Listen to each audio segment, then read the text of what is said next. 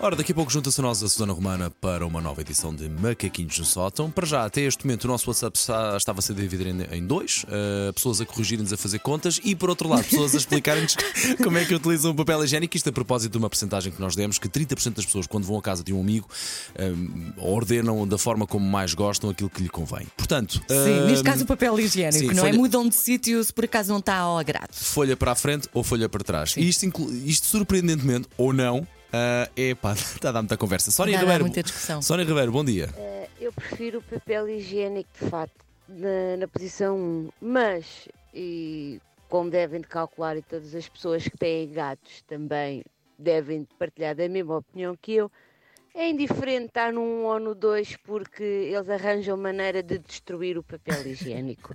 É adorável.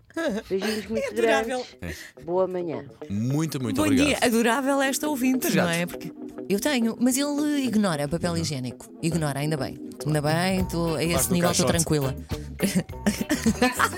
Ainda bem que faz num caixote sim, Bob Marley Country Love.